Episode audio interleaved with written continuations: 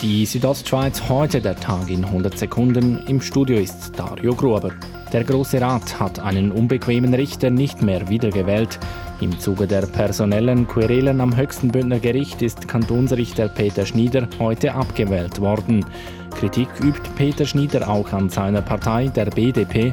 Diese hatte Schnieder fallen lassen. Also ich meine, die BDP hat da sicher keine gute Falle gemacht in dem Zusammenhang. Grundsätzlich finde ich das Verhalten der BDP alles andere als toll, das ist klar.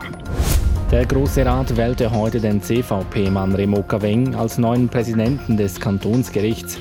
Zur Vizepräsidentin wurde die bisherige Richterin Ursula Michael Dürst gewählt. Als Kantonsrichter im ersten Wahlgang sind gewählt die neuen Alexander Moses, der von der BDP nominiert wurde, und Christoph Bergamin von der SP. Die bisherigen Richter Michael Niedecker von der FDP und Fridolin Hubert von der CVP mussten in den zweiten Wahlgang. Dort wurden sie dann im Amt bestätigt. Die Bündner Regierung verlängert die Anmeldefrist für Gesuche für Beiträge aus dem Covid-19-Härtefallfonds bis zum 18. Oktober. Der Härtefallfonds hilft besonders von der Corona-Krise betroffenen kleineren Unternehmen mit AV Perdu-Beiträgen von bis zu 30.000 Franken.